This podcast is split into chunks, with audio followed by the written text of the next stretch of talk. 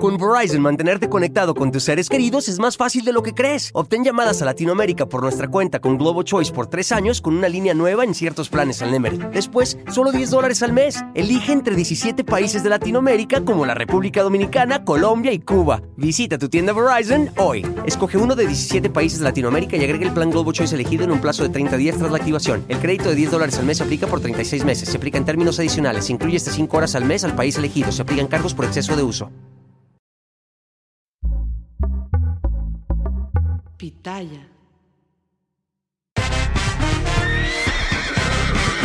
Bienvenidos al señores, bienvenidos a El Potrero, el podcast número uno en español en Estados Unidos. Y está conmigo, como siempre, la glamorosa Débora la Grande. Bienvenida, mi querida Débora. Sí, mira, hoy el cabello como arena Romo hasta el culo, mi amor. Y así claro. te vas a poner al rato, Uy, ojalá. Bienvenida, mi querida Débora. Ahora sí, señoras y señores, se nos hizo. El día de hoy nos acompaña un amigo, futbolista, modelo, actor, estrella de reality show. Y ahorita se ha convertido en nada más y nada menos que en el novio de México, Nicolás Borriche. ¡Vámonos! ¡Ah, por Bienvenido, fin! Nicola. ¿Qué pedo? ¿Qué gusto, No, güey, ya, ya tenía que venir, ya tenía que venir. Después de todo lo que me has difamado acá con la gente, diciendo que, diciendo que soy mamón, que se me subió Eres el... un ojete, sí. No, no, te lo juro que no podía, Potro. Por mi santa madre, de verdad me tenían así a mil. De verdad me estaban explotando. Ok. Bueno, me ¿Alguna siguen explotando, pero no ¿Pensaste importa. que ibas a tener este tipo de explotación? No, estoy feliz que me sigan explotando toda la vida. Y que te me sigan exploten, sí, que me expriman todo lo que puedo exprimir, no pasa nada. Ay, qué antojo de exprimirte, Nicola. ya vio mi gusto, ¿no? Ya, Ya, ya. ya sabe, ya sabe con mi debilidad ya. Los voy a presentar, Nicola, Débora, bienvenidos. Es Eh, Débora Ey. Meltroso, Débora Mel. Oh, oh, la que Me quieras. no. Mira, tú tienes chance de decirme como quieras, mi amor. Uh, mi amor. devórame lo que quieras. Baby, lo que tú, Tú quieras. devórame nomás. Oye, oye, qué honor devorarlo, imagínate. No, ¿Sí se te subió después de? No. Porque la Jamás. realidad es que... Seguro. jamás, tú me conoces. Yo Por eso, por eso lo digo, no quería venir. no, no, no podía, de verdad que, mira, es el primer podcast que voy desde que salí de la casa que fui con Jordi. Este es el primero que estoy viniendo porque me han tenido chambeando como loco y ya creo que el potro sabe mi historia. Ya a esta edad que saque los pies de la tierra, ya. Pero la gente no conoce tu historia y precisamente para, para eso estamos aquí. Esto no es como Jordi, güey, aquí no vamos a llorar. Ya. No, nada de ese pedo. Le mando un saludo a Jordi, que es Un adorado. fuerte abrazo a Jordi, la verdad. Pero bueno, Nicola, a ver, eres peruano, Peruano. pero ¿de dónde viene el pedo italiano? Yo te conozco, Ah. güey, y tienes como el pedo de pasaporte italiano. Tú eres Sí, lo único que tengo es el pasaporte, la verdad. La nacionalidad no eres No, italiano. No, soy italiano, palo. soy, soy peruano, soy peruano, peruano, peruano, bien, bien peruano, nacido allá como el ceviche. Vamos. Este, Como la leche de tigre. Exactamente. Pero lo que pasa es que mis abuelos se vinieron acá cuando hubo la Segunda Guerra Mundial, se fueron, pero se vinieron, se fueron a Perú. Este, y bueno, ya empezaron a radicar ahí, nació mi papá, nació mi tío, mis dos tías nacieron en Italia y la familia de mi mamá también son de allá. Pero la verdad que mi hermano, yo, mi hijo, todos son peruanos. Ha- Hablan, la familia de mi papá habla italiano, mi hijo habla italiano, el único que no habla italiano soy yo. ¿Tú hablas eh, inca Eh, o qué? Sí, sí, yo hablo estupideces y, y español. No, por eso nos llevamos también porque hablamos muchas sí, estupideces, sí, Nicola. sí, es mi único talento. ¿Llegas a México a qué? ¿Cómo? ¿Por qué? Uf, llego a México, que en paz descansa, eh, en paz descanse, creo que fue la persona que me salvó, eh, fue Magda con Andrea Rodríguez. amamos a Magda y a Andrea Rodríguez. La verdad que ellas fueron dos personas que apostaron por mí en un momento difícil porque yo lo dije, creo que lo he hablado muchas veces, a mí en Perú me fue muy bien. Creo que llegué a, a tener todo en Perú, pero del de un día al otro lo perdí todo. Y ya cuando ya no estaba en tele, ya no chambeaba, fueron ellas dos que dijeron, nos traemos a Nicola. Y acá empezó de nuevo. Y para explicar a la gente, porque muchos me escriben y me dicen, llévame a México. Le digo, papi, acá no es fácil. No. O sea, yo llegué 2020, 2021, 2022 y fue un milagro lo que me pasó en la casa, es la verdad. O sea, fue un milagro de Dios, pero sí es complicado y tú sabes la competencia que hay. Totalmente. Claro, totalmente. expuesto 24-7 y todo. Pero además, guerreros, ¿no? Guerreros también te dejó hoy en marca. Sí, o sea, la verdad que en Guerreros, el Potro es el más malo, la verdad. ¿Qué te pasa, idiota? No, Potro, tú eras el peor. O sea, ¿Yo? era tú, Agustín, de ahí venía yo. No, ahí nos dábamos un No, clip de los no, tres, no, güey. no, claro que los tres éramos bastante pendejos. Claro. No, me daba risa porque todos llegábamos, llegaban y todos comenzaban. Y Agustín y Potro y yo sentados tomando un café. ¿Qué, qué hacemos hoy? Ah, no importa, hacemos show de algo. y Estas no son las Olimpiadas. Sí, pero lo peor es que, bueno, yo por, por- por lo menos venía, en la otra era capitán, Potro el que estaba con... Agustín no entiendo qué hacía ahí, él tenía que jugar de verdad. Más adelante vamos a hablar de Agustín porque Agustín eh, funge un papel importante en tu vida. No sabemos si es tu mejor amigo, tu amante, tu, tu chichifo. Ah, mamá, no, ya quisiera, ya quisiera, ya, ya quisiera, soy yo, Potro, ya quisiera que se fuera. Oye, llegas a, a Guerreros, pero dices, antes de, de Guerreros en Perú, tuviste todo y lo perdiste. Sí. ¿Cómo pasa ese pedo? Lo que pasa es que, a ver, yo entré a la televisión primero por necesidad, porque iban a ser mi hijo. Yo no quería, no- siempre dije la televisión, no, no me gusta, no me gusta. Terminó siendo algo que de verdad me apasiona. O sea, encontré lo que me gusta hacer. Eh, hice reality siempre, ahí comencé a hacer novelas, todo, pero eh, comencé a ganar mucho y no estaba bien guiado, no le hacía caso a mis papás, eh, siempre quise hacer mi vida solo. Tuve un problema con mi ex, que gracias a Dios se desmintió después de mucho tiempo, pero fue la casa la que me sirvió para que la gente se dé cuenta que era mentira lo que habían dicho. O sea, recién con la casa ya dijeron, ah, es verdad, sacó un comunicado después de muchos años diciendo, este, sí, yo nunca recibí maltrato de parte de él, pero ya tú sabes que cuando ya te, te dicen... Si te tachan de ese pedo. Y mira, chinga. y sin ir muy lejos, P&G, que es Procter Gamble, dijo que la marca más grande, porque es como si tiene todos, dijo, si está Nicole en televisión, yo no auspicio un programa. De- y era el de Wow. Esto es guerra. Era todo, ellos auspician toda la televisión en Perú. Ok. Entonces me quedé Ellos de- eran los patrocinadores de todos de, de los todo, programas entonces, en Perú. o sea, de la gran mayoría, porque tienen millones de marcas, entonces tienen una u otra en cada, y, y me tuve que quedar pues sin chamba, entonces, este, yo ya estaba vendiendo Herbalife cuando me llamó Magda. ¿A poco? amo. Te lo juro, claro. En Perú estabas vendiendo Claro, ya hacía por, por catálogo, te lo juro, ya estaba... ah, ah, Sí llamé a un deja. ¿eh? Sí deja. Sí, Yo o sé lo sea, que te digo. sí, Débora ya es obsidiana. Uy, mi amor. Nada más que les digo, yo no lo consumo, si no yo estaría, mira, así. No, te lo juro, sí, o sea, era, yo comencé a chambear en eso. O sea, dije, bueno, le doy hasta esto y comencé a chambear en eso y a moverme de a poquitos. Este, comencé a hacer un programa en redes, que no era un podcast, comencé a buscar auspicios, o sea, comencé a moverme un poquito hasta que, bueno, viene la oportunidad en México, pero tú sabes que en México sale por temporadas. Claro. Perú sale todo el año guerreros. Sí, es todo el año. Esto es ¿En guerra, serio? es un fenómeno. Bueno, era. no sé si a la fecha, pero. no, sigue fue un saliendo, pero ya, fue- ya, ya Increíble, te tocó la mejor época. Me de- tocó, claro. de Esto es guerra, eres el, el capitán legendario. Histórico. qué Histórico. legendario, puta, legendario suena viejo. Veterano. Sí, el prehistórico. El capitán prehistórico. Era el prehistórico. Del paleolítico. Te lo Así. juro. Pero no, de verdad que, que agarré la época de esto es guerra, que fue como, siempre lo comparo a, a diferente escala, pero fue con lo que pasó con la Casa de los Famosos. Así esto es guerra, pasamos algo similar. Entonces, por eso siento, y siempre que yo soy muy creyente de la Virgen y de Dios, siento que todo lo que me pasó me llevó a vivir este momento. Por eso, cuando me preguntan, ¿qué opinas?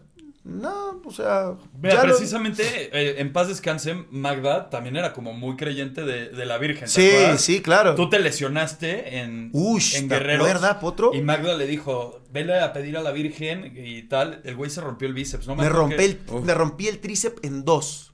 Wow. En dos. Se me partió el tríceps y Magda me dijo. Porque me dijeron para esto. Llegué a México. Me denunció el Estado de Perú porque pensaban que yo había salido. En indocumentado. Sí, No. te lo juro, porque era que había salido en un vuelo humanitario y que yo había mentido. Y yo jamás había mentido. Dije, me voy a México, presenté mi pasaporte italiano, entré acá como italiano. pedí- Entonces, todo lo hice legal. Ya venía con esas. A las dos semanas me rompo el tríceps. Y me dijeron, son cuatro meses de descanso. Pues si el programa dura tres. O sea, yo dije, "Claro, ya, ya. Y el güey traía su brazo de cheto así. Sí. Oye, jugando. yo te iba a con- decir, pues no sé No, dónde es- está. ese era, este... Ah, sí, cierto, era Julio. Era Julio. Ron. Yo te iba a decir, no sé dónde está el tríceps, suena bistec, pero suena No, doloroso. acá, este, este. Doloroso suena. No, se me partió, se me partió en dos y, la, y Magda me mandó a la Virgen. Ahí fue cuando yo fui la primera vez. Y desde ahí te hiciste de boca. Claro, y en dos semanas yo estaba jugando de nuevo en el programa, operado, Wow. pero jugando en el programa. O sea, era lo que el doctor llamó un día y dijo, oye, este chico no puede jugar. Y te juro que no, sin problemas, sin nada, comencé a jugar. Que gracias a Y Magda también y Andrea tengo que agradecerles porque me hicieron hacer juegos que, que no me expusieran a, a Sí. otra lesión. O Te sea, cuidaron, que no- como me buena cuidaron. producción, te cuidó. Sí, me- pero también este, podían haberme dicho, Nicola, ya no nos sirve, ¿no? Y para venir a México, eh, o sea, obviamente te habló Magda, te habló Andrea, que te dijeron queremos que estés en, en Guerreros. ¿Qué hiciste con todas tus cosas en Perú, güey? ¿Vendiste todo para venir? No, lo dejé, pues si ya venía. A ver, vine, Magda me acuerdo clarito que me llama y me dice, yo sé que tú eras el mejor pagado de esto es guerra, pero acá no te puedo dar ni el 10%. Y yo así, ¿no? yo pensando, voy a Televisa, pero voy a... Sí, claro, Sí. voy a contar billetes mamón. Obvio, yo decía, no, acá, pues, olvídate, estoy para cinco departamentos y cuando me... ¡Ah! Y peor cuando me pagan con los impuestos todavía que te quitan. Dije, no, peor, dije. No, llegué a Perú endeu- Despelucado. no, llegué endeudado. Claro, yo había gastado la tarjeta de crédito, llegué endeudado, llegué peor todavía de lo que me fui. A cumplir su sueño. Sí. Pero no, yo sabía que me regresaba a Perú. O sea, y Magda me lo dijo muy claro. Magda me dijo, terminas acá, quiero que vengas el otro año, quiero que vengas a hoy a tener secuencias chiquitas porque quiero ir metiéndote Poco para lo que viene porque sabíamos que venía Guerrero 2021. Ujú. Entonces quiero ir metiéndote de poquito en poquito. Le dije, ah, perfecto. Entonces, este, pero me dijo, regrésate a Perú porque acá no hay nada. Ella y Magda y Andrea, tú sabes cómo son. Sí, claro. Yo le dije, no, acá no hay nada. Hasta el otro año sí me gustaría que vuelva, pero ahorita no hay nada. Entonces me regresé a Perú y así seguía. Iba, venía, iba, venía. Era un pedo intermitente el estar eh, de Perú a México, México a Perú. Eh, ¿Llegaste a pensar que no lo ibas a aprender en ningún momento en Sí, México? claro. No, yo no iba a venir a la casa. Yo no iba a ir a la casa. Yo ya estaba trabajando con un amigo que, que, bueno, ya, ya, gracias a Dios, este, me pagaron. Con un amigo que tiene un fondo de inversiones. Comencé a trabajar con él. Eh, me metí a la radio, dije que nada, nada tele. Y justo firmé la casa saliendo de reto. Me llaman y la firmé porque dije para tener algo por si acaso el otro año. Pero yo ya no iba a venir. Yo decía, no, no, ya me dije, ya no quiero, ya no quiero, ya no quiero, no quiero ir a la casa, no quiero ir a la casa. No es lo mío, no es lo mío, no es lo mío. Nunca he estado en un reality encerrado. Y mamá me dice, Nicola, anda, anda, porque Televisa igual te dio la oportunidad cuando no tenías nada, porque igual te podrían haber dicho que no y te contrataron años. Bueno, ma, y eso es lo que yo siempre digo, yo vine una semana. Claro. Por eso todos esos perros se burlaban de mí que no tenía ropa. No, Y aparte, recuerdo Claro. muy bien que cuando tú entraste, tú decías, es que yo soy de los menos conocidos aquí, Claro, voy a ser de los primeros en salir. ¿Y sabes qué pasó? Que cuando me llevan a reto, yo llevé como tres maletas. Y, Te- y al final. confiado. No, a reto, claro. a Llevaba reto- su casa en tres maletas. No, yo dije, a reto voy a darle, voy a jugar, voy a. Entonces llevé maletas, ropa, nunca utilicé nada. O sea, utilicé dos cosas en reto. Entonces Tu dije, uniforme. ah, claro, y a la casa, no te lo juro, y dormía con uno, uno que es manga y es ay, mi chorcito. Entonces dije, ah, va, a la casa voy igual. Y de ahí que veo los TikTok que esos perros se burlaban de mí cuando yo estaba en el cuarto. Sí, güey, Claro. Él vivía en un loop infinito, güey. Así de que pasaban todos los días, güey. Todos se cambiaban y Nicola como pinche fotografía. Igual. Vestido- Vestido igual, güey, en la casa de los famosos. No, ya, ya ha cambiado nomás. A veces usaba un pantalón negro. Ya se quedaba ahí, parado sí. el pantalón, güey, ¿no? Le chiflaba. No, y ya caminaba así. no, te lo juro. Aparte, que- te, te tocó la primera nominación. Te toca la la primera. primera. Y eres el primero en quedar libre de la nominación. No, sale Sergio primero. Sergio, uy. Sale es que Sergio, primero y de ahí salgo yo. Y de ahí salgo yo y ya. Pero ¿sabes qué? Yo, sab- yo tenía el presentimiento de que si no me iba la primera semana, iba a llegar lejos. O sea, yo decía, si la gente me llega a conocer, de verdad, no como competidor, y conocen mi historia, creo que sí puedo llegar lejos. O sea, sí puedo hacer que la gente me conozca. Igual venían, no sabía lo que venía a la casa. Tú has estado, o sea, es un... a Sí, veces ya es- te vuelve loco. O sea, es ya no sabes qué hacer. O sea, por ejemplo, la gente nos decía, ustedes se cambiaban a las 6 de la tarde. Yo, yo qué Es pensé- que no sabes qué puta hora es ahí adentro. No, pues imagínate, siempre lo conté. Decían, ustedes se levantaban 2 de la tarde. Imagínate que el Sergio y Poncho que se querían Tarzán salían. Mediodía, el sol está apuntando pa- y eran las 3. Es que ellos, Ay, sí están, ellos sí están Te lo juro. acostumbrados a- al reloj de sol. No, y sí, y decían, el Poncho, mira, ahorita 12 en punto y eran las 4 ya. Sí, güey, es que ahí pierdes Claro. la noción del Pierdes la tiempo. noción del tiempo. Está cabrón, güey. Y aunque no, cuatro de la mañana. con tantos días llega un punto donde ya no sabes ni qué día es, No, no qué sabías. hora, qué... Nada. O sea, sabías, ¿sabes por qué? Por, la- por los por los juegos. Claro. Por lo que pasaba, sabíamos. Hoy y el la lunes- gala empezaba a las 6, Esa- terminaba La gala empezaba a las 10. a las 10, perdón. A las 10 y nosotros estamos cambiados a las 6. Y los tenían cuatro horas entonces el sillón Sentado. valiendo ¿Te, pito. te pasó o no? Pues ¿Te más pasó? o menos, Ya güey. que estás en el sillón así. ¿Ya? Y, y te lo juro, hasta que suena el tun, tun, tun, tun, tun. Ya, ya, te, ya. Pero después había horas que estás dos horas sentados así. Con Verizon, mantenerte conectado con tus seres queridos es más fácil de lo que crees. Obtén llamadas a Latinoamérica por nuestra cuenta con Globo Choice por tres años con una línea nueva en ciertos planes al Nemery. Después, solo 10 dólares al mes. Elige entre 17 países de Latinoamérica como la República Dominicana, Colombia y Cuba. Visita tu tienda Verizon hoy. Escoge uno de 17 países de Latinoamérica y agrega el plan Globo Choice elegido en un plazo de 30 días tras la activación. El crédito de 10 dólares al mes se aplica por 36 meses. Se aplica en términos adicionales. Se incluye hasta 5 horas al mes al país elegido. Se aplican cargos por exceso de uso. Ahora, ¿cómo llegas a la casa de los famosos, cabrón?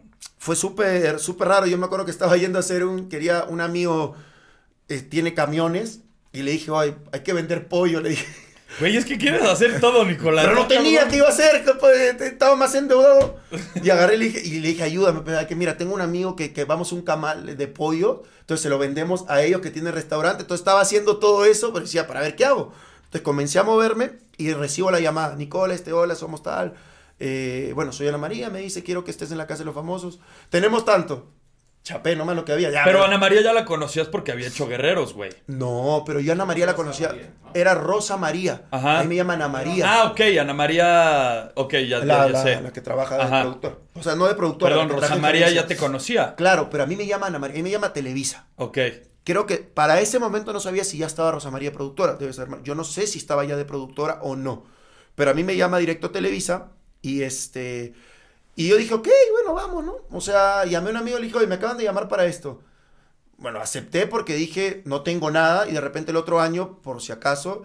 Y la verdad que, que viendo, dije, bueno, no es mucho, pero quedándome. Por eso yo cada domingo contaba y decía, ya un domingo más, un domingo más, un domingo más.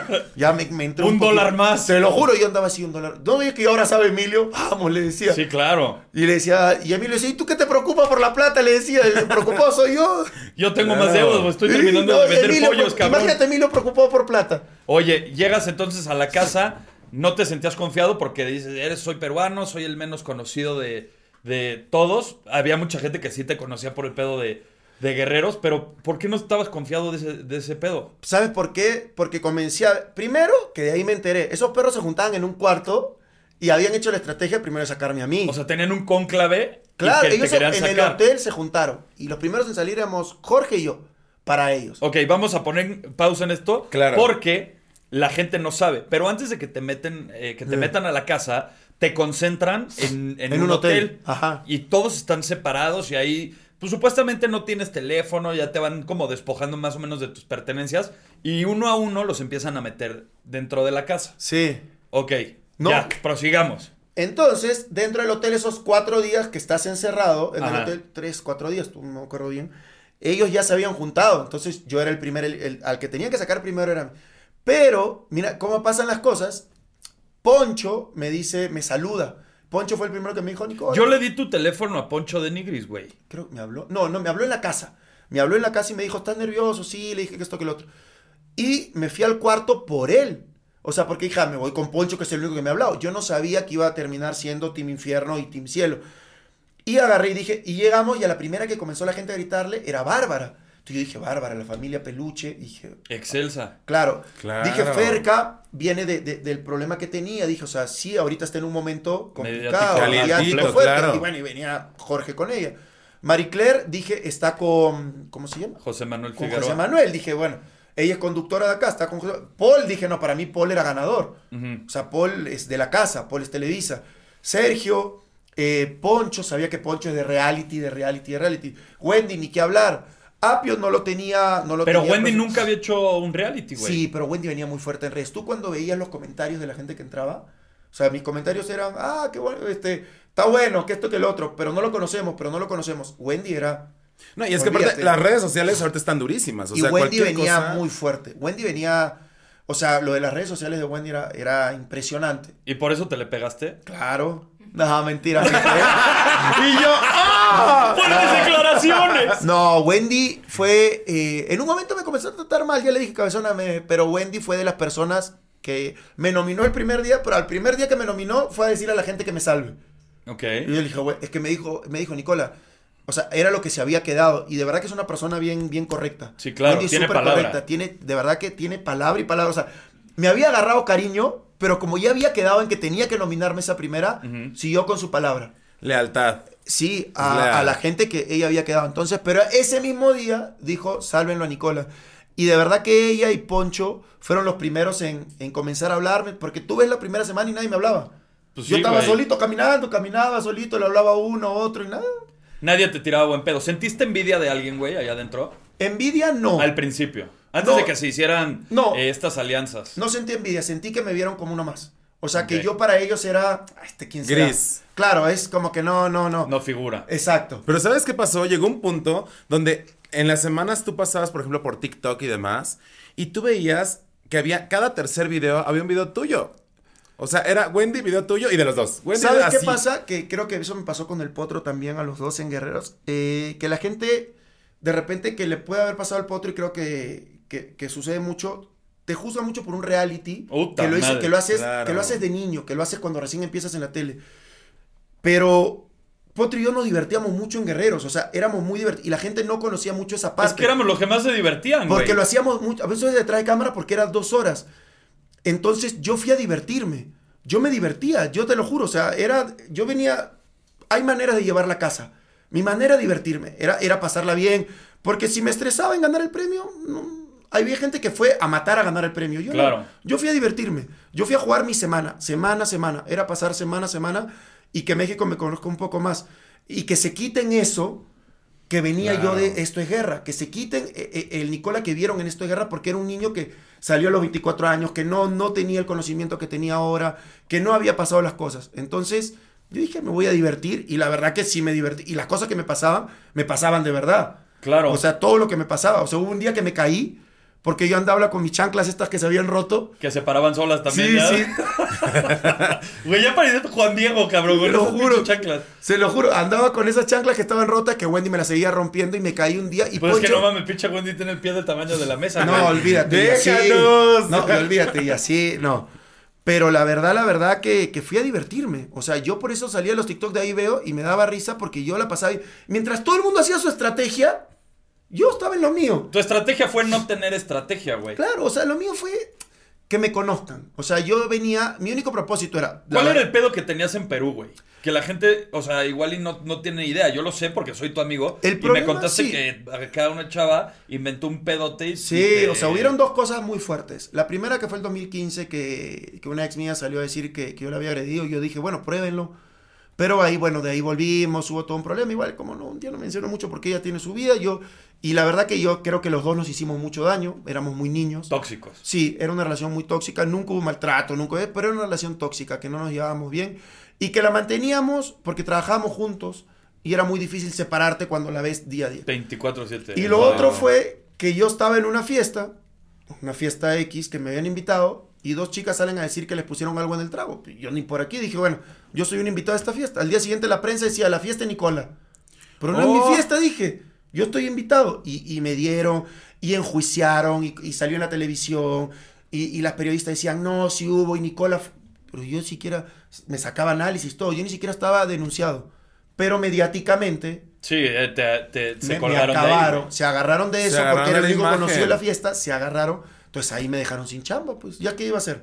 Sí, es una pasadez de lanza que pasan este Oye, tipo de cosas. y cuando regresaste a Perú y se dieron cuenta de todo el revuelo que hubo aquí, ¿no, no hubo algún productor que se acercara como de, ay, Todos. ahora que está, claro. Sí, güey, porque probablemente se dieron cuenta que triunfaste en México, güey, que, te, que, que entraste en un proyecto, no mames, el más exitoso, de, yo creo que de los últimos 20 años, güey. Sí, gracias a Dios. Y, mucha gente seguramente en Perú, güey, te pelució en un principio. todos. Claro, y mí- seguro ahorita llegaron así de rodillitas, ¿no? Sí, a mí, me, muchos amigos se alejaron, mucho, mucha gente se alejó de mí, mucha gente me dio la espalda. O sea, cuando yo estaba en mi pique en ese momento en Perú, tenía a 20 personas al costado, este, les daba mis autos, les decía llévenselo cuando yo estuve mal. Y se lo dije un día a un amigo, no, que le dije, a ver, tú algún día me dijiste, Nicola, te falta algo, no porque me des, porque yo no quiero que me des, pero simplemente para saber cómo estás.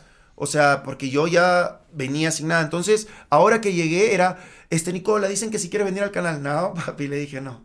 Esto me Ahora lo, sí me invitas, esto me lo claro. gané. Claro. Me acuerdo que había programas, me acuerdo, había un programa de un amigo mío que, que se llamaba, bueno, voy a decir el nombre, que era de cocina. Y la dueña de ese formato me invitaba en las mañanas, que era como magazine, pero no, este es más familiar, Nicola no puede venir. Porque te tenían en un, en un pedo de Claro, reality. pero yo le decía, pero no, no, Nicola no puede venir. Es, ella también agarró un día y me cerró las puertas del canal, dijo, Nicola no entra al canal. Después me acuerdo que un día le escribí un No te hicieron el memorándum para entrar. Te lo juro. un día a un productor le escribí, le dije, oye, por favor, necesito chamba. Y me dijo, bueno, Nicola, eh, tienes que buscar a las marcas, pero tú tienes las marcas, déjame sentarme a conversar con ellas y explicarles mi situación, porque yo no cometí esto. No, búscalas tú solo. ¿Cómo? Pero le dije, pero a ver, o sea, fueron como que cosas que me dolieron porque yo sí, cuando estuve en el programa en Esto de Guerra o en, en programas que yo estaba, sí me exprimían al máximo. Claro. O sea, me exprimían. Entonces dije, bueno, ya está. Mucha gente me dio la espalda. El canal me dio la espalda en ese momento. Y ahora que no, que Nicola, no, le dije no. No Le te dije- confundas, cabrón. Le dije no. A ver, los que estuvieron conmigo están conmigo y van a estar conmigo hasta la muerte. ¿Y quiénes son? Al final son tu familia Claro. y uno que otro amigo, nadie más. ¿Ahorita crees que mucha gente se te ha acercado por el pedo de, de interés? Oh. ¿Y le estás sacando provecho a eso también? Nah, ¿en qué? Pues, güey, en, en ir escalando un poco más en el tema de, de tu carrera profesional y también en el tema de sacar buenas nalgas. Ah, eso sí saco provecho. eso sí. O sea, antes, no, nunca faltó, pero ahora, bueno, ahora puedes invitar un traguito. Antes el Claro. potro me cobraba. Antes yo te los tenía que invitar, ¿Y cabrón. cómo me cobraba la cuenta? Eh, Hasta ahora No, le debo, nunca se que- la pagué. Pero... No, nunca me lo has pagado, pero güey, salir contigo y con Agustín era cargar con dos nalgas, güey. Les tenía que pagar todo esto dos, Es que güey. era difícil, no había para Y luego pagar. le decía, oye, güey, eh, es tanto de, de la mesa y de los pomos y tal. De ahí te doy. Y Agustín, espérame, boludo, voy al baño. bomba, bomba de humo, güey. Sí, va y luego sí no, va este pendejo. Es que lo que pasa es que un día el potro nos lleva al antro y nos dice, va, y comienza a pedir. Y Agustín me decía, potro, está re loco. Decía, ¿cómo vamos a pagar eso? Decía, no tenemos para pagar. Le decía, no sé, amigo, yo tengo estito justito. No tengo más, le decía. Yo tengo para mi cover. Sí, no, ya, suficiente, olvídate. No, sí, o sea, la verdad que ahora, a ver, las modas pasan. Claro. La fama se acaba. Yo, lo de la casa para mí fue un punto de partida para mi carrera. Que es lo que yo vine. Yo vine a actuar a México. Vine a actuar y a conducir a México. Que costaba mucho. Tú sabes lo que cuesta. Puta. O sea, cuesta muchísimo. Entonces, ahora si me- se me está abriendo las puertas gracias a estos, es demostrar ahí. Ya la, la casa se acabó, el Team Infierno se acabó, ya ahora es mi carrera solo, entonces sí estoy aprovechando las oportunidades que me dan, pero demostrando, porque al final la gente, la gente me puso donde estoy, el reality y la gente. Entonces ahora ya está en mí demostrar, pero como Nicola. Después que se me acerque gente, siempre se te va a acercar gente. Ya es como tú la tomes. Yo, la verdad que ya es jaja, jiji. Por ejemplo, un amigo el otro me dice, tú eres Nicola, ahora estás acá, páganos esto. Le dije, no, no, no, papi, ya se acabó. Esas épocas que ustedes me pedían, ya. Sí, que Ahora- me guachicoleaban, güey. se acabó. el dinero es para mi familia, para mi futuro y para el futuro de mi hijo. Pero bueno, te tardaste eh, eh, en, en darte cuenta porque Sí. en Perú, güey, pues te- perdiste todo y lo volviste a. Pe- todo, a- a- pero yo sí me quedé cabrón. sin nada, sin nada, así literal en la calle. Pero, y ahí es lo que te digo, que aprendes, eh, que aprendes más de las caídas que del éxito. ¿Eso te llevó a, a- a depresión? Claro, eso fue lo que yo conté, fue que yo estuve internado porque me tomé todo un frasco de pastillas, yo ya no daba más, o sea, más que perderlo, porque yo al final dije, a ver, yo vengo a no tener nada, voy a pelear por salir, era el tema mediático que te ataquen todos los santos días, era noticia tras noticia O tras sea, fue por el hate que caíste en depresión, Claro. más que por un pedo de lana. Sí, eh, eh, la plata yo, mira, la- siempre, a todo el mundo queremos eh, tener dinero, pero la plata yo Va y sabía, viene, ¿no? yo sabía que, que me iba a levantar de alguna u otra manera, si tenía que hacer lo que tenía que hacerlo, o sea, algo bien hecho, o sea, trabajar de lo que tenía que trabajar, si tenía que irme a migrar a otro país a, a- a trabajar de lo que sea, de cajero, sin menospreciar, ¿no? De cajero, de mesero, o sea, volver al- a antes lo iba a hacer, o sea, yo no tenía problemas con eso, jamás he tenido problemas, el problema era el ataque. Porque no lo recibes solo tú, lo recibe la familia. Entonces el problema era que mi hijo ve los ataques que- y peor que no has hecho, que no has sido tú. Cometí errores, sí. Claro, como todo. Miles de errores, sí. Pero a los que ellos me señalaban no los había hecho. Adriano, ¿en algún momento te ha recriminado algo? ¿Te ha dicho Sí, algo? no me recriminó. Adriano me preguntó un día que cuando pasa todo esto de, de- de que las chicas salen a decir que les habían puesto algo en el trago, Adriano justo era chiquito, tenía siete años, creo. Llego a la casa, justo fue mi cumpleaños. Uf. Y Adriano me mira y me dice, papá, ¿es verdad que drogaste chicas? Y me quedé Oh, helado, me quedé claro. helado, era mi hijo de siete años. Me senté con él, le dije, Adri, tú, tú sabes que las cosas no... Y me dijo, sí, pa, me abrazó y yo te creo. Ya con eso yo estaba ya más tranquilo. Pero de ahí comenzó un ataque mediático súper fuerte, súper fuerte, que sí, pues ya yo no aguanté. Ya hubo un momento en que dije, ya, o sea, que, ¿qué más tiene que pasar? Pero mira ahora lo que pasa, que gracias a ese ataque mediático aprendí a vivir con este momento y vivirlo de la mejor manera y disfrutarlo. Ya. O sea, si no, no lo hubiera... Si no a renacer de las cenizas. Claro, te lo juro. O sea, gracias a Dios, por eso siempre digo a la gente, o sea, tomen cada caída como una enseñanza.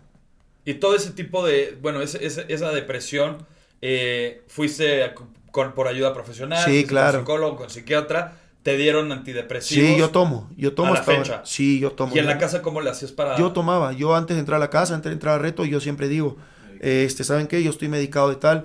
Yo lo que pasa es que yo no quería, nunca quise medicarme porque siempre tienes ese estigma de que van a decir que estás loco, ¿no?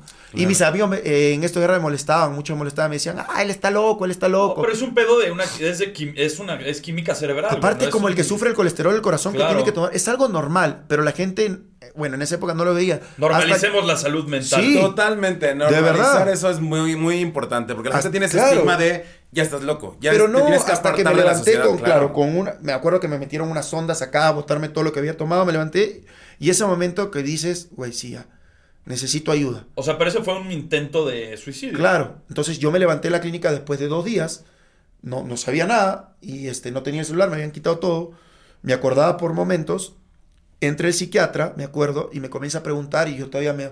Sí, y hasta que en ese momento mi familia, después llegando a la casa, se sientan conmigo y me dicen, este, Nicola, eh, vas a empezar esto, esto. Ah, bueno, dije, ok, es momento ya de, de empezar un tratamiento y de seguir y de, de ver ayuda profesional, porque en verdad, al final, yo me podía hacer daño, pero más era el daño que le iba a hacer a mi familia si a mí me pasaba algo. Sí, claro, y tu hijo, güey. Exacto. Entonces yo no piensas en ese momento en los daños colaterales que puedes traer. Oye, a ver, entonces. Pensaste en el momento que dijiste, vamos a suicidar a la verga. Tu hijo no pasó por tu mente y dijiste, güey, tengo que salir adelante por este pedo. Es o que en ya ese, más. claro, en ese momento ya, ¿sabes qué? Te, te derrotas, estás derrotado. Ya no piensas. No piensas porque tienes que comenzar a buscar ayuda antes. No piensas porque estás en un momento en que sientes que es mejor para ellos que tú no estés. Para mí era mejor que yo o sea, no tú esté. sentías que eras un, un, un una lastre, carga. una Exacto. carga. Yo pensé que era una carga por todo lo que me atacaban. Sentía que sin mí ellos iban a estar más tranquilos. Lo Pero- mejor era que no estuvieras Exacto. tú, claro. Y- Pero al final tú eres la cabeza de la familia, güey. Sí, pero en ese momento era, proveedor. era otro, era ataque tras ataque tras ataque. O sea, mi mamá salía, mi papá salía, o sea, era mi papá con tres operaciones del corazón, lo iba a infartar yo. Sí, no mames. Claro, Una olvídate. o sea, decepción. no, olvídate, o sea, tú- todo lo que lo atacaban, dije no. Entonces, eh, al final en ese momento piensas que está mal, que, tú, que sin ti va a estar, no. Pero siempre lo dije, o sea, cuando tú estás al fondo, lo único que te queda es ir para arriba. Claro. Ya no te queda de otra. O sea, cuando tú entiendes eso y entiendes y asumes que sufres de una enfermedad mental o que estás sufriendo de algo en ese momento porque tienes que asumirlo. Primero es asumirlo, porque es difícil asumirlo. Aceptarlo, claro. Exacto. Entonces ahí difícil. tu vida comienza a cambiar. Tocar fondo y para arriba. Exacto. Actualmente, güey, después de la Casa de los Famosos, mediáticamente hablando, güey, te convertiste en un fenómeno de las redes Sí, sociales, sí. güey, en la televisión y todo. ¿Cómo le haces para lidiar precisamente con este puto hate que existe, güey, eh, actualmente? Porque ya la gente, ningún chile le embona. Mira, gracias a Dios, yo no recibo mucho hate. Gracias a Dios. Después de haber recibido, y aprendí aparte de recibir. Pero a veces hay que, hay que tener tacto, hay que ser empático. Ustedes no saben lo que da- logra el hate en redes. O sea, hay gente que lo puede aguantar. Yo lo aguanté. O sea, lo tuve. lo- pero hay gente que no lo aguanta, potro. O sea, hay gente que te dice que ya. No, y y es y que- hay casos de personas que se han suicidado por el Claro. hate que reciben. Eso es bullying. O sea, al final viene siendo un bullying. Puedes tener 100 comentarios buenos, pero uno malo y es con el que te quedas, que Sí, es lo peor, o sea, te, te destruye. Y crees Sí. que realmente lo estás haciendo todo muy mal. Y- ¿Tú y- cómo le haces, Débora? Yo realmente, o sea, he aprendido y últimamente más lo he hecho. He aprendido a no leer o no, no indagar en qué tipo de comentarios hace la gente, sino quien me conoce, porque la mayoría de quien hace malos comentarios contra mí es gente que ni siquiera consume mi trabajo. Sí. Es gente que no me conoce. De verdad que yo ya aprendí a lidiar con el hate. Ya, yo ya soy una persona que antes entrabas una foto mía de 3.000 comentarios, 2.000, 2.099 eran 999 eran hate. Wow. O sea, eran hate. Y uno bueno ya era de Adrián. Uno bueno si Dale. era de mi mamá, no, no le tiren hate. Claro, o sea, era, era así. Entonces, como que aprendí.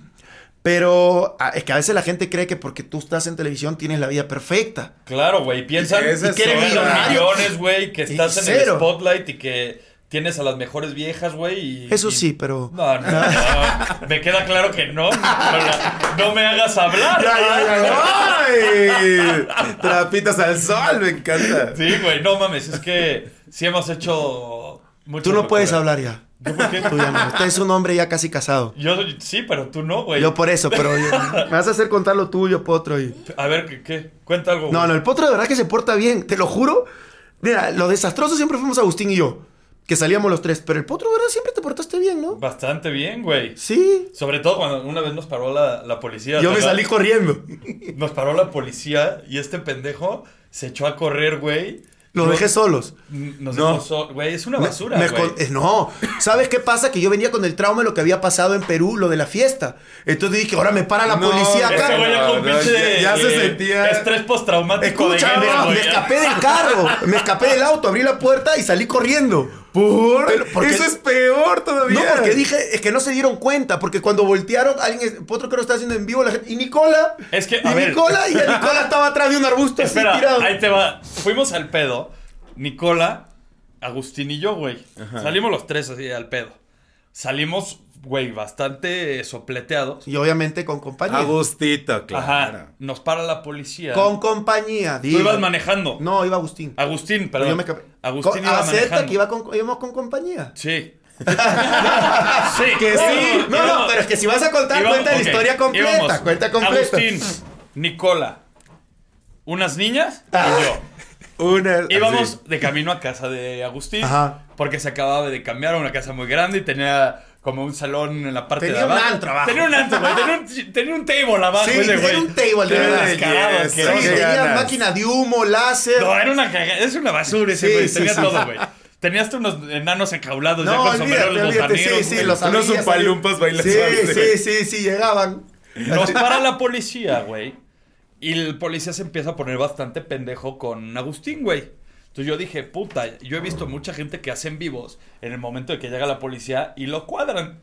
Pues, güey, yo saco el teléfono, empiezo a hacer un en vivo y este joto, güey, se echó a correr, güey, por ¿No? Santa Fe, güey. Sí, corriendo. No, me, Me dejó a me mí tiré atrás de un arbusto.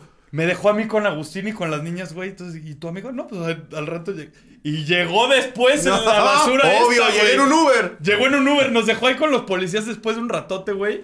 Y el pendejo llegó en un Uber allá desafa- No, pero no, sa- las manos, güey. no sabes, no sabes lo que es Agustín. De verdad que agarró, ahora está viviendo conmigo, ¿no? Me llama, che, yo agarro la moto, me voy a comprar una máquina de humo, máquina de luces, la ponemos en la sala. Sí, güey, No, es- tenía todo, todo. ¡Qué fantasía! Oye, Agustín, ¿qué es tuyo, cabrón? Porque la gente no entiende si tiene una relación amorosa, si son amigos, si son follamigos, güey. ¿Qué chingados son, güey? No, mira, la verdad que yo con Agustín, mira, te voy a contar la historia. ¿Te acuerdas que Agustín estaba con Cintia? Sí, Es claro. ex de Cintia. Él dice que no. Pero, todos sabemos que sí. Él, dice que no. Los amigos cercanos sabemos que sí, eran Entonces, ahí hay sus historias, ¿no? Que cómo se separaron, que un día Agustín, este, eh, Cintia, le- porque Agustín le dijo que estaba durmiendo, Cintia llegó y estaban las luces por todos Sí, lados en el no, departamento de no. Agustín. Y bajó un tubo, güey. Sí, sí. Y agarra. Y, me, y Cintia me llama un día. Ay, che, sé que vas a estar en Guerreros. Me escribe, ¿no? Hablando. Porque yo la conocí de Perú. Me dice que va a estar en Guerreros. Ahí está mi ex. Espero no seas amigo de él. Porque él es una mierda, es fiestero. ¿Quién crees que fue el primero en decirme hola en el grupo? Agustín. Agustín. Que también está bien feo que digan, no te acerques a. ¿Ya sabes? No, porque ella me decía, yo sé, yo- yo sé Eso de que vienes de Perú. Este es mal. Está tóxico. Pero y agarré y comencé a tener buena amistad con él. Buena amistad con él. Ese, ese año el potro comenzamos la- el mes muy bonito. De ahí el potro se nos fue. Lo perdimos. Ese año también lo perdimos. ¿A dónde? Ese año te perdimos. ¿Con quién? ¿Cómo que con quién? ¿El 2020 con quién estuviste? Uy, ya están más ¿Con quién? tóxicos. ¿Con quién? Dime en secreto. ¿Con que tu ex? ¿Cuál? ¿Cómo que cuál? Te van a hacer mierda, potro. Ah, Síguele, ya. síguele. Ah, ya, ya te Ya me acordé. Ya, y- Disculpen. Entonces al potro lo perdimos. Entonces solo quedamos Agustín y yo porque al comienzo andábamos los tres. Teníamos un grupo de WhatsApp que se llamaba Los Gigolos. Los gigolos. O sea, andábamos los tres. Pero el potro, bueno, lo perdimos y comencé a andar con él. Y yo a esa época, la verdad que no tenía mucho dinero. Entonces Agustín iba en la moto, me buscaba, me traía. Y comenzamos a hacer una buena amistad. Y también comencé a ver que la estaba pasando, o sea, a los años, la verdad que, que él tampoco la fue pasando bien, porque lo estafaron como en 20 mil negocios. Es que, güey, también ese güey más tonto que una paloma. No, güey. sí. O sea, a él le pedías plata diciéndole que si tú le das eh, 20 mil pesos ahora, mañana hay extraterrestres ahí y te lo daba. Ah, che, y si hoy 20 caen los extraterrestres, mañana me dan 30. Sí, güey. Y así te daba. Y así perdió todo. Entonces comenzamos a hablar, luego vino Guerrero 2020, 2021, también estuvimos. Eh, vino Reto, él estuvo en Reto Cuatro Elementos y de ahí lo llevé para Perú, para que traje. Hicimos y comenzamos a crear una bonita amistad. Y bueno, cuando llego después de la casa de los famosos, le digo, pero tú eres mi único amigo acá, le digo, o sea, con el único que ando todo el día. Me quedé en su casa y agarra y me dice, este, y bueno, ya se quedó toda, le dije, defiéndeme tú, este, ahora que esté dentro de la casa, le dije. Sí, güey. Y lo dejé, y lo dejé a él puesto, ¿no? Que lo llame y que lo busquen. Y no, hicimos una muy buena amistad, justo Este, conocí a su papá. Es un tipazo, el pinche Agustín. No, güey. es tipazo. Es- súper humilde, súper... Este, no, me- yo me río todo el día, todo el día porque me llama y todo el día se queja de que no tiene nada. Con Verizon, mantenerte conectado con tus seres queridos es más fácil de lo que crees. Obtén llamadas a Latinoamérica por nuestra cuenta con Globo Choice por tres años con una línea nueva en ciertos planes al Nemery. Después, solo 10 dólares al mes. Elige entre 17 países de Latinoamérica como la República Dominicana, Colombia y Cuba. Visita tu tienda Verizon hoy. Escoge uno de 17 países de Latinoamérica y agrega el plan Globo Choice elegido en un plazo de 30 días tras la activación. El crédito de 10 dólares al mes se aplica por 36 meses. Se aplica en términos adicionales. Se incluye hasta 5 horas al mes al país elegido. Se aplican cargos por exceso de uso. Eso habla muy bien de ti, güey, que, que eres un muy buen amigo, güey, porque lo consideras eh, absolutamente en todos los proyectos en los que Sí. lo puedes sumar. Y uno de los proyectos que, que vienen más adelante, güey, es precisamente un podcast Sí, con Agustín, güey. Lo que pasa es que justo vino la posibilidad de hacer un podcast. Yo quería hacerlo, estaba ya con muchas ganas. Y dije, pero ¿con quién puedo hacerlo que, que me dé ese... Y ¿sabes qué pasó? Comenzamos a hacer en vivos. Y la gente se reía de la... En, porque en OnlyFans. No, quisiera ya. No estoy a nada. Pero no, a- a- también lo- un día ¿Lo le? Agustín, métete a OnlyFans. ¿Abrirías no, un no, OnlyFans? es que no estoy ahorita para... No, ahorita ese ya es una estrella. No, no, No, estoy, pero no estoy ahorita para regalar. Pregúntale en Guerreros 2021, güey, y puta. ¿Y tú tus fotos que mandabas? ¿Cuál es? Las que ya tengo en mi celular. Ah, mira, mira, Nicolás, de eso no vamos a hablar. ¿Sabes por qué? ¿Sabes por qué? Porque yo tengo footage tuyo, cagándote en el camerino de Sí, Guerreros. verdad, verdad. Así que no te conviene. Pero tengo, tengo tus fotos. Yo fotos, también tengo las tuyas. Tengo guardaditas. Pero yo para, yo para me la saber de qué hablan, para saber de qué hablan, sí que me pueden enseñar a mí. Y Ahora te nada va a enseño, ahora te salir de enseño. aquí. Nada va a salir de aquí. No, este, ¿qué está? Entonces, justo dijimos cómo vamos a hacer y le dimos la temática de hacerlo sin calzones. Ok. Diciendo Agustín, y entonces todos los invitados tienen que ir sin calzones y nos tienen que regalar su calzoncito. Y colgarlo y Los vamos ahí. a colgar y vamos a tener todos los calzones de nuestros belleza. invitados. Vamos a tenerlo ahí. Y obviamente trato de sumar a Agustín porque sí hacemos una buena mancuerna, sí nos divertimos mucho y tenemos tantas anécdotas. Todo, güey. No. Todo les ha pasado a ustedes. No, y lo peor que yo conté todo lo de ese perro en la casa. Todo, Yo güey. decía, Y ese pobre no tenía ni cómo defenderse, Sí, güey. eh, Yo le decía, sí, yo tengo un amigo que me contó que una vez estuvo con una chica trans que se operó y, y Wendy me decía, Agustín, le decía, no es Agustín, no es Agustín, le decía, No es Agustín. Y Agustín me decía, che, todos los días salía algo nuevo mío, hijo de puta, ni yo lo conté, decía. Oye, durante el reality, güey, platicaste dentro de, de todos los temas que perdiste la virginidad con una sexoservidora Ah, sí. en Argentina. Sí. ¿Me puedes platicar la anécdota? Esa sí yo no me la sé, güey. Eso, eso- eso viene, viene fuerte, eso. Viene el redoble. A ver. Me, me fui a jugar fútbol a Argentina. Nos fuimos a los 15 años a jugar un grupo de peruanos. Pero si eres malísimo jugando No, fútbol, sabes güey. que soy muy bueno. Eres una Era, era, güey. nada, era muy bueno. Te nos fuimos a- lastimaste la rodilla. No, esa no, no, no, yo sí abandoné, yo sí abandoné. Y este, y nos fuimos, teníamos 15 años. Y era pues, yo justo cumplí ese año 16. Y estábamos, ¿no? Éramos, jugamos en Estudiantes en La Plata. Y llegamos y me dicen, ¿qué hacemos? Y, haga- y tres de nosotros dijimos, vamos, vamos, este, con una chica, ya, vamos. Y llegamos, paramos, llamamos, esa época tú llamabas por el teléfono público que había ahí en el country estudiantes, llamabas y este, y pedías un remis allá. Y le decimos al señor, señor, buenas, este, llévanos una casa, ¿no? De, De citas. sí, llegamos a un lugar así bien feo. Y tenía una luz roja, me acuerdo, afuera. Como de, de pollería, ¿no? Claro, De- una, una luz roja. Y, aparte prendiendo y apagando, ¿no? no, y entramos, ¿no? Entramos. Y digo, hola chicos, ¿qué tal? Sí, bueno, venimos por un servicio, ¿no? Y ¿Estabas agarra- nervioso? Claro, o sea, primera vez. Y contaba yo el dinero. Y en eso dice, bueno, ahora sí, les van a desfilar las chicas. Y salían y te saludaban, o sea, como que pasaban y hola, hola, pasaron todas. Y yo le digo a un amigo, ¿qué hacemos? Yo con esa, no, yo con esa. Ya, piedra, papel o tijera, le decía. Chichampú, Sí, güey. sí, sí. Piedra, papel o tijera. No, y el otro se molestó. No, yo voy primero, ustedes son unos niños. Y, y se fue. Y con mi amigo Harry me dice, este, vamos los, yo digo, vamos los dos mejor, le digo. Un trío. Sí, le digo, porque va a poner. Y llegamos, entramos al cuarto, ellas se van como que a lavar, ¿no? Entramos al Se cuarto. van a lavar. Claro, Ah. entramos al cuarto y este, y agarra, y mi amigo se quita toda la ropa. ¿Qué hace? Le digo, si nos están cobrando por, por minuto, le digo, me dice, apura, Nicolás, ¿qué hace? Me dice, se nos va a ir el tiempo. Solo hemos pagado media hora. Entonces tú lo estás desperdiciando. Sí, no lo desperdices. Entonces sale y agarra y, y sale, ¿no? Y comienza a hablarnos así, me comienza a besar. Y mi amigo me dice, no la beses. Me la acaba de. ¡No! ¡Ah! No, y agarra y yo así. Sí, y yo le digo, "Por- no, la puta madre". Y de ahí me voy, papá, así, y lo veo él besándola. ¿Qué haces? Ya que importa, ya que importa. Tú sigue, me dice. No, a mí me ha pasado cada una, te lo juro. Después cuando comencé a jugar segunda, yo juntaba mi platita, me pagaban que sí, 200 dólares. Y me iba también a un lugar allá de Perú y hacía mi cola. O sea, ¿te, te gusta. Era niño, el me- no, ¿sabes qué pasa? Que yo este, era tímido, entonces no tenía esa, esa conexión de, de- de- hablarle a alguien y decir, ven a mi casa. Aparte, yo vivía en un barrio medio jodido, entonces era difícil que alguien entre, llevar a una chica a mi casa. Entonces, pues, ¿qué hacía? Me iba y hacía mi colita y un día me, me votaron porque le, le pedí descuento. ¡No mames! ¿Cómo le pediste descuento, güey? Yo estoy guapo, déjame la no. Tú me deberías de pagar a mí, güey. Te lo juro. Gozando un día- de seguridad, me Un día también me fui con unos amigos saliendo de un antro. Había allá en Perú, había unos que se llamaban, vamos a decir el nombre porque, pero eran como que bajaba las escaleras y ya todo oscuro. Era como los, los after. Tú salías a las 2 de la tarde y no te dabas ni cuenta.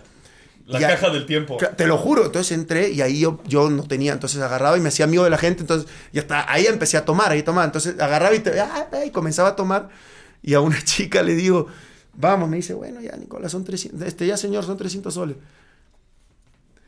Una chupadita atrás del carro y déjame la pega. y me mandó a la mierda también y la seguridad me votaron. No, güey, es una Y yo ya mandándole mensaje, en esa época había mensaje, nosotros le De decíamos los mensaje. que te acababan los caracteres, ¿no? No, bueno, fuera de los que te sale, este número no tiene saldo, te está intentando llamar. ¡Ah! Y, yo, y yo llamando a mi amigo para que me llame. Oye, perro, estoy afuera, me han votado, le quería decir. Por andar de putinero. Oye, tú pagando por servicio y ahora eres denominado como el novio de México. Ay, tenía ahí 20 años. Sí, es que no tenía, no tenía en ese, en ese momento, la verdad que, como te digo, yo vivía en un barrio medio complicado, entonces era difícil también llevar a alguna chica. O sea, no cualquiera entraba. Y yo no salía mucho por ahí, no conocía, porque vivía en una avenida, entonces tampoco es que era... eh, y ahora sí, bueno, saliendo de la casa yo no entendí. Porque Galilea dice, bueno, queremos, Nicola, ahora eres el novio de México. Yo, pero yo no estoy con Wendy, decía, yo, Wendy es mi amiga. Yo pensé que me lo decía por Sí, Wendy. claro. Y de ahí entendí lo que era el novio de México. O sea, dije, wow. Porque O sea, la novia de México es Angélica María. Exacto. O sea, te traes un pinche Sí. eslogan muy mamalón. Y ayer, mira, ayer hice un en vivo y me que un poco de gente me tiró hate porque dije. No que no te, te tiraban hate, cabrón. no, sí, me, pero no como antes, te estoy diciendo. Ajá. Porque dije, yo soy ya casi 70% mexicano. Y te- pero tú eres peruano. Le dije, a ver, a mí en Perú me dieron la espalda mucho tiempo y lo que hizo México por mí es algo que a muy poca gente le pasa. México me levantó de nuevo, México me puso en esto. Y fue la gente. Y te juro que eh, de verdad que a veces te dicen ese dicho, no es mentira, un mexicano nace donde quiera. Ya te sientes mexicano por el cariño que te han dado acá. Como hay Claro. muchos extranjeros que se sienten peruanos en México, yo me siento casi mexicano por eso. Soy muy agradecido con mi país, pero mucha gente me dio la espalda ya. Pero Entonces, México te ha dado más que Perú. Sí. O sea, a la larga... eh, Te yo- Te acostumbras. acostumbras, no sabes, no, ¿eh? no sé. Sí. Creo que no entendió. Y a la, a la- a la- a la corta, como la de Potro. Cálmate, tú. Cálmate, tiros largos. Oye, yo, ¿y a la grande? Ah. No, de verdad, a la larga sí que, que lo de México ha sido, o sea, ha sido para mí algo que México rein- reinventó mi carrera. O sea, sin México yo no estaría en el lugar que estoy, sin la gente. Porque la gente de México y a veces, este, y la gente de México es súper linda. Pero también sé que como te ponen acá, también te pueden, que me pasó en Perú. Entonces, por eso trato de llevármela tranquilo y agradecido. Siempre agradecido con la gente. Con mi Queda- 1%. Quedaste en segundo lugar, güey. La armaste Sí. muy cabrón. Pero tú dijiste que preferías que Wendy ganara Eh. el premio, güey. ¿Por qué? O sea, el dinero lo quería. O sea, No, si me, si ¿cómo me- no? claro, ¿Cómo? pero el premio, como premio de primer lugar, parece creo que sí. Porque Wendy creo que marcó un precedente en la televisión. 100%. Wendy marcó una historia en televisión. Yo sé que hubo mucha gente atrás de ella, muchas mujeres trans que también lo hicieron, claro. pero la visibilidad que dio Wendy, yo creo que le ha dado muy, poca, muy pocas personas. Y sin ir muy lejos, eh, la novela que estoy haciendo ahora con Juan Osorio, que la estrenan el 19, eh, mi, mi- mi romance con Coco Máxima, que es una mujer trans. Yo creo que sin Sí. Wendy no hubiera pasado eso. No hubiera dado esa visibilidad, no hubiera, no se hubieran abierto. Y ahora, por ejemplo, la historia que traigo con Coco es una historia muy bonita, porque es una historia que ¿Y sufren también te muchas estás mujeres trans. de Coco? También.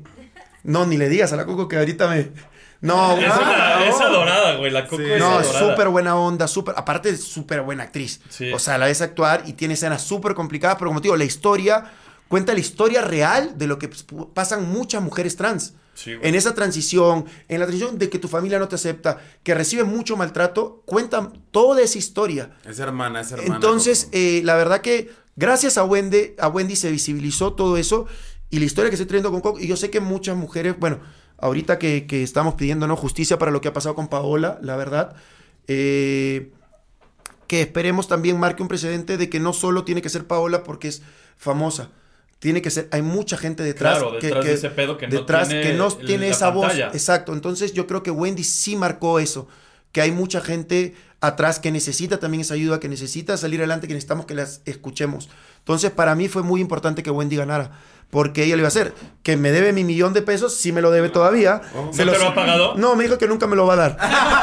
es que Bueno, ya, ya fue muy claro en Sí, este no, ya me lo dijo ¿eh? ya. Es que esa es una jalada, güey. O sea, yo no entiendo las personas que entran a los realities, güey, y arman estas estrategias de. Bueno, y nos dividimos el premio. Güey, es una mamada, güey. No va a pasar. No- sí, no no, va a no, pasar, y no te lo van a dar nunca, olvídate. Nunca. Olvídate. Aparte, pero yo no le dije, del, del que se lo quería repartir entre cuatro, dije no. Yo dije que me den el, que, el 3-1, porque hemos quedado el primero 3, el segundo 1.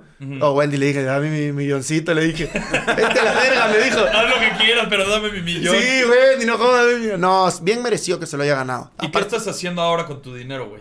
Guardándolo todo. Porque ya aprendiste que. Todo, todo. Hasta no tener un buen fondo y que el banco. Yo quiero llegar a cierta cantidad y que el banco me dé mi porcentaje anual y con eso vivo ya. Claro, de utilidad. y ya, de wow. utilidad, sí. Ya, solo eso, lo guardo, lo guardo, lo guardo. Estoy comprando, terminando de pagar el departamento. Tenía muchas deudas en Perú, porque como salí de la tele y, y tenía una vida mea cara en ese momento, entonces comencé a bajarla, pero re- refinancias las deudas que tenías. Entonces, refinanciarla me generaba más deuda, más deuda, más deuda, más deuda, más deuda. Entonces, estoy terminando de pagar todas mis deudas, pagando el departamento que le estoy dejando a mi mamá y a mi hijo, y ya haciendo mi vida acá, ¿no? Ya mi vida está acá. Viene novela, viene podcast. Teatro, Sí. cabrón. Teatro. Teatro, Teatro. bien aventurera. Yeah. ¿Y qué vas a hacer? La, la... Todavía no, la bugambilia. La bugambilia. No, no, no. Me gustaría, de verdad que me gustaría. Sería me una encantaría joya, ¿eh? hacerlo, me encantaría hacerlo. Creo que esa sería la cereza del pastel dentro de- Uf, de- sería- de todo me encantaría que hacerlo, pero no, no sé si, si Juan me, me, me, me quiera dar esa responsabilidad, pero me encantaría. ¿Cómo es tu relación con Juan?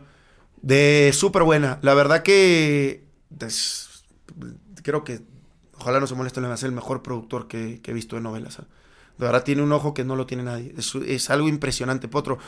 Hay cosas que la otra vez estábamos grabando en el cuarto de un set nuevo, era la ocasión nueva, set de, de mi hijo, que es streamer en la novela. Ujú. Y habían pantallas. Y yo tú- te juro que yo veía que la novela estaba, él veía acá. Y el jefe pues tiene su monitor en su Claro. oficina, ¿no? Y llama, no se ve real porque yo lo veo real.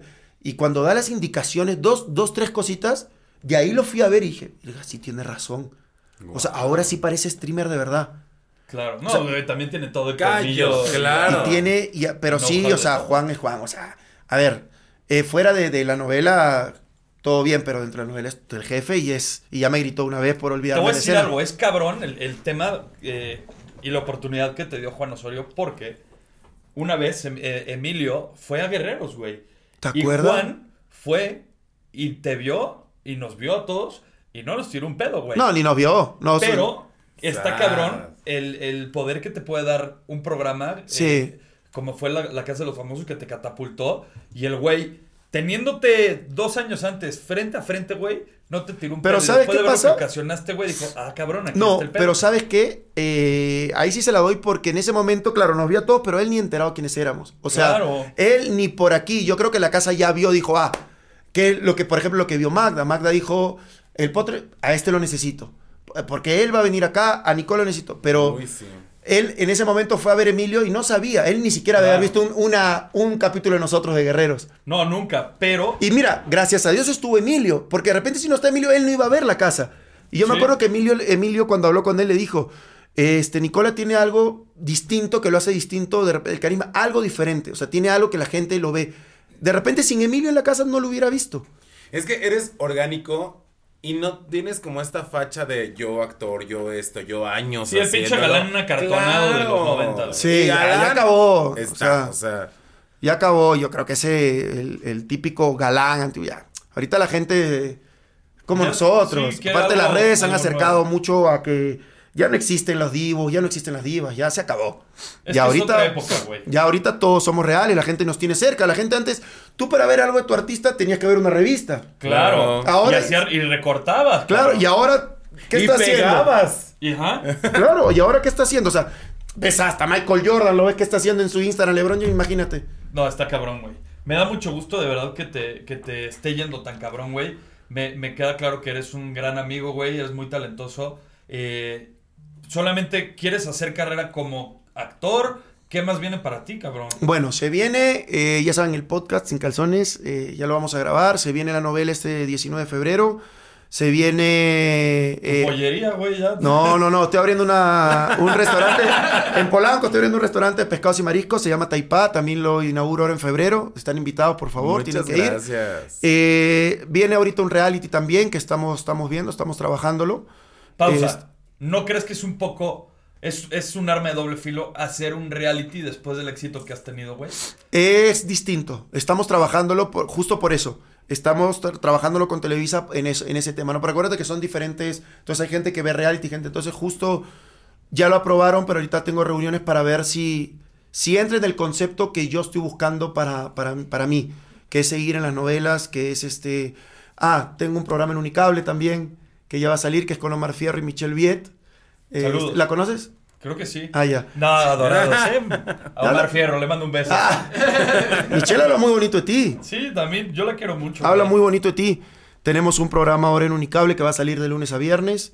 Este, pero ahorita ya, por ejemplo, corté mucho los eventos. Corté mucho los eventos porque no es lo mío. El- los eventos de asistencia, de ir a antros y ese pedo. ¿o sí. qué? Por ejemplo, ahorita me voy, pero me voy este solo a, a- me voy a Sonora, pero a una fiesta privada que querían que vaya, listo. Pero ya, por ejemplo, ir a eventos este de antros, todo ya los corté porque la verdad no es lo mío, no no es sé que ahorita la gente dice, pero ay, es el dinero, es el dinero, pero yo estoy pensando en mi carrera a la larga, A ¿no? futuro. Claro, Sí, porque una cosa es el dinero y otra es la energía que también tienes que concentrarla en otras partes. Sí, y, la novela, bares- como te digo, o sea, llegar mal a la novela es, es faltar el respeto no solo a Juan, es a todo el equipo, o sea, no saberte tu línea, no saber este... Claro, llegar yo bien que- estudiado. Claro, peor yo que no uso el, el Apuntador. apuntador. Imagínate si no me sé mi, mi, mi texto, me, me matan.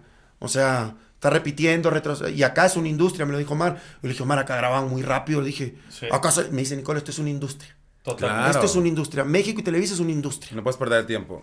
Así es, Nicola. Me da muchísimo gusto. Muchísimas gracias por haber estado aquí con nosotros en el Ve, podcast. para que no estés hablando Muchas tonterías, gracias, después diciendo, No. mamón, mamón. No, no, dame un beso. Ahí está, Te quiero, favor. cabrón.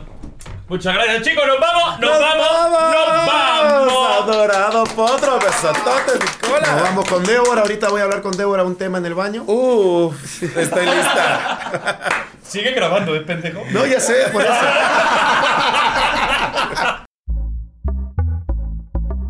Pitaya. Con Verizon, mantenerte conectado con tus seres queridos es más fácil de lo que crees. Obtén llamadas a Latinoamérica por nuestra cuenta con Globo Choice por tres años con una línea nueva en ciertos planes al Nemery. Después, solo 10 dólares al mes. Elige entre 17 países de Latinoamérica como la República Dominicana, Colombia y Cuba. Visita tu tienda Verizon hoy. Escoge uno de 17 países de Latinoamérica y agrega el plan Globo Choice elegido en un plazo de 30 días tras la activación. El crédito de 10 dólares al mes se aplica por 36 meses. Se aplica en términos adicionales. Se incluye hasta 5 horas al mes al país elegido. Se aplican cargos por exceso de uso.